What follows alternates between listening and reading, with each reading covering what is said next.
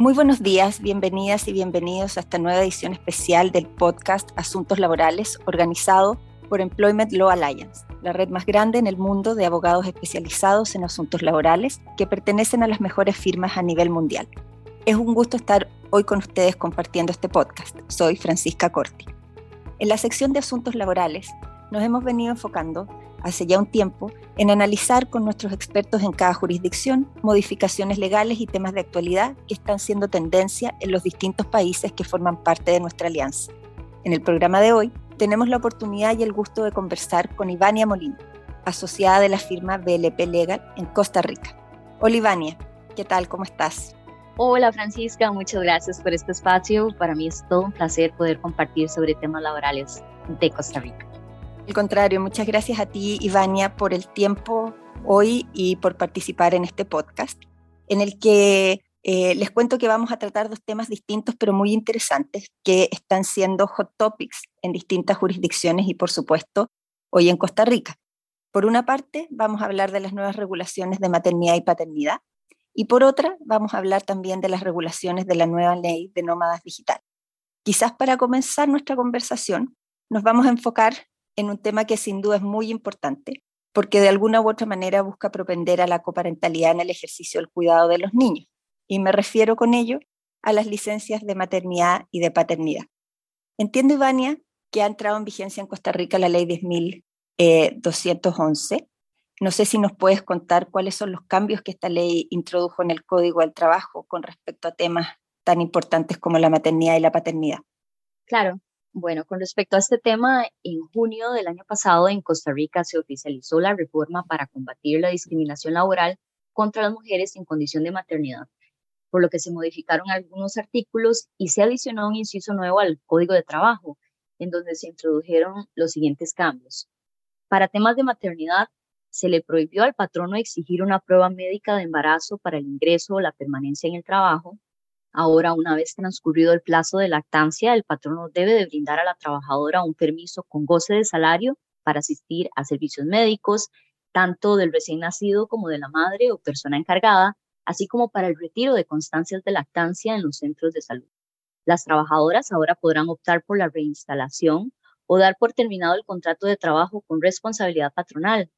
También la trabajadora en periodo de lactancia tendrá derecho a la cesantía o al cobro de daños y perjuicios que las empleadas en periodo de lactancia podrán disponer de distintos intervalos a elegir para amamantar, por ejemplo, 15 minutos cada tres horas, 30 minutos dos veces al día, una hora al inicio o una hora antes de finalizar la jornada laboral, o bien podrán escoger entrar una hora más tarde o salir una hora más temprano de su sitio de trabajo, que para cualquiera de estas dos opciones la hora deberá de ser remunerada.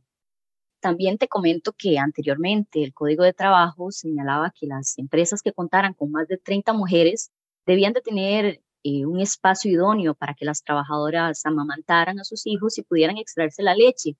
Ahora, con la reforma, los patronos deben contar con este espacio de lactancia sin distinción de la cantidad de mujeres trabajando para la empresa. Otro cambio fue en temas de adopción, que ahora la adopción conjunta se otorgará eh, una licencia especial de tres meses, que esta es divisible entre las personas adoptantes de común acuerdo, la cual podrá tomarse eh, de forma simultánea o alterna, según lo decían las partes. Con respecto a la muerte materna en el parto durante la licencia, cuyo niño o niña haya sobrevivido, el padre biológico ahora tendrá derecho a una licencia especial posparto, cuya beneficiaria era la madre. Con esto que te acabo de mencionar, cierro con temas de paternidad, en donde ahora el padre biológico tendrá derecho a una licencia especial posparto. A los padres biológicos se les otorgará una licencia de paternidad de dos días por semana durante las primeras cuatro semanas a partir del nacimiento de su hijo o hija. Vamos ahora entonces a enfocarnos en el segundo tema, que sin duda también nace a partir del incremento de la modalidad de teletrabajo, trabajo a distancia que nació con la pandemia y que ha evolucionado en el tiempo de la mano del uso de nuevas tecnologías y de la necesidad o deseo de quienes prestan los servicios de poder ir cambiando el territorio geográfico en el que los desempeñan. Me refiero a los llamados nómadas digitales. Entiendo, Ivania, que en Costa Rica hay ya una ley que regula el tema de los nómadas digitales. ¿Nos podrías comentar en qué consiste esta ley? Sí, eh, en efecto, en el 2021 se oficializó la ley para atraer trabajadores y prestadores remotos de servicios de carácter internacional y en el 2022 se publicó el reglamento de esta ley conocida en Costa Rica como Ley de Nómadas Digitales, en donde el principal objetivo de esta ley es la de fomentar visitas con estancias prolongadas con el afán de aumentar el turismo extranjero, otorgando visas específicas para nómadas digitales. Excelente. Y entendiendo que hay un reglamento, ¿cuáles son los temas generales que se regulan en este reglamento? Bueno, las generalidades específicas del reglamento son que los nómadas digitales pueden optar por una categoría de no residente con su categoría de estancia como trabajador o prestador remoto de servicios y que las personas amparadas por esta ley no podrán ocuparse de labores o servicios remunerados en el territorio nacional distintas de lo permitido por su categoría migratoria. ¿Existe, Ivania, algún requisito económico que las personas interesadas en aplicar este tipo de, visa deban cumplir para poder hacerlo? Sí, por ejemplo, quien esté interesado en obtener esta visa deberá de contar con ingresos superiores a los 3 mil dólares mensuales. Para los nómadas que deseen viajar en familia, el ingreso del núcleo familiar deberá de ser de 4 mil dólares mensuales. Es importante mencionar que esta visa se puede prorrogar por un año adicional, pero para la autorización de esta prórroga, el beneficiario deberá haber permanecido en el país por mínimo 180 días durante el año que se le concedió originalmente y también como parte de los requisitos deberá obtener una póliza de servicios médicos que cubra a la persona solicitante por toda la duración de su estancia en el país e igualmente eh, deberá estar cubierta los demás miembros de su grupo familiar que también pueden permanecer en el país por un año, pero eh, esto ellos también deberán de demostrar que percibieron una remuneración eh, mensual estable, rentas fijas o un ingreso mensual promedio durante el último año. Y entendiendo que este es un grupo importante de personas que, que están optando a estas visas, ¿cuáles son los beneficios que esta ley tiene para, para ellos y en general?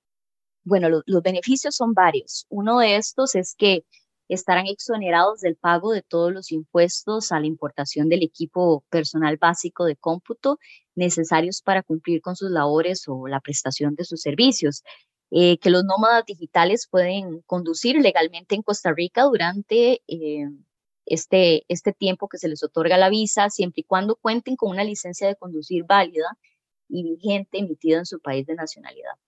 También podrán abrir cuentas de ahorros en los bancos del Sistema Nacional Bancario eh, esta ley no considera a los beneficiarios como residentes habituales del país, que para efectos tributarios eh, ni se considerará el ingreso que reciben del exterior como de fuente costarricense, por lo que los beneficiarios tendrán exención total del impuesto sobre las utilidades. Y también eh, no tendrán que estar inscritos ante la Caja Costarricense del Seguro Social. En realidad se, ve, Ivania, que esta es una, una ley probablemente bastante innovadora y que sin duda va a atraer a un sinnúmero de, de extranjeros y nómadas digitales a Costa Rica. Es un tema claramente en evolución y este es un gran ejemplo para todos aquellos países, incluido Chile, en que este tema aún no se regula. Así que en realidad ha sido muy interesante que nos hayas podido contar un poquito respecto de este asunto. Muchas gracias, Ivania, por tu participación. Encantada de haber podido compartir estos minutos contigo con estos dos temas tan interesantes. Gracias, Francisca. Muchísimas gracias. Para quienes nos escuchan, si desean contactar a Ivania Molina o a cualquiera de los abogados que pertenecen a esta alianza alrededor del mundo, por favor ingresar al sitio web ila.lo accesando al widget de buscador de abogados. También pueden hacer clic en el cuadro desplegable e inscribirse para recibir invitaciones en nuestros próximos webinars, descargar documentos y contenidos de la biblioteca virtual de ELA y accesar a nuestro exclusivo Global Employer Handbook. Así las cosas, han estado escuchando Asuntos Laborales, un podcast de Employment Law Alliance, la red más grande en el mundo de abogados especializados en temas laborales que pertenecen a las mejores firmas legales a nivel global. Soy Francisca Corti, muchas gracias por escucharnos.